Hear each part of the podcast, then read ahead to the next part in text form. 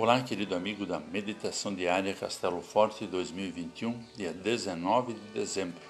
Hoje vou ler o texto de Ernie Krebs, com o título Natal de Paz. E ele trará a paz, conforme Miqueias 5, versículo 5. Você sabe, o Natal é do príncipe da paz. Ele veio para esse reinado de paz. A sua vinda era necessária e foi proclamada pelo coral de anjos aos pastores nas campinas de Belém. E paz na terra para as pessoas a quem ele quer bem, conforme Lucas 2,14. Belém Efrata.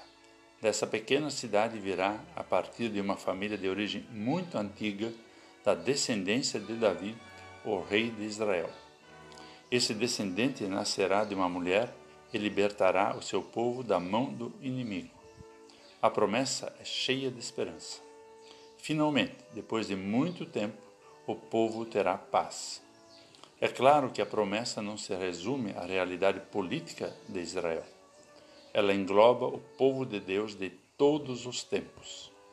A família de Deus, dispersa durante os séculos de história, virá a se reunir na terra prometida o seu rei será o pastor do povo que passará a viver em segurança, e o seu domínio alcançará os lugares mais distantes do mundo.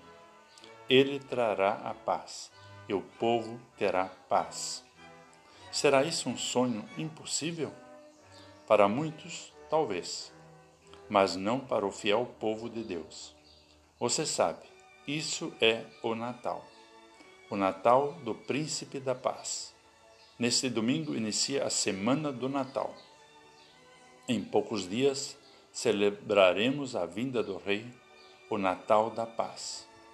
Você bem sabe que ver essa realidade de paz é muito difícil na nossa sociedade e, de forma especial, nestes dias que precedem o Natal.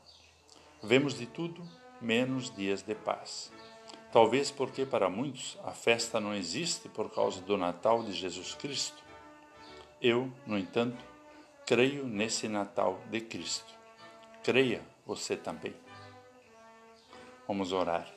Senhor Deus, Senhor da história, estamos mais uma vez nos preparando para a celebração do Natal. Em Cristo temos a paz que o mundo não nos pode dar.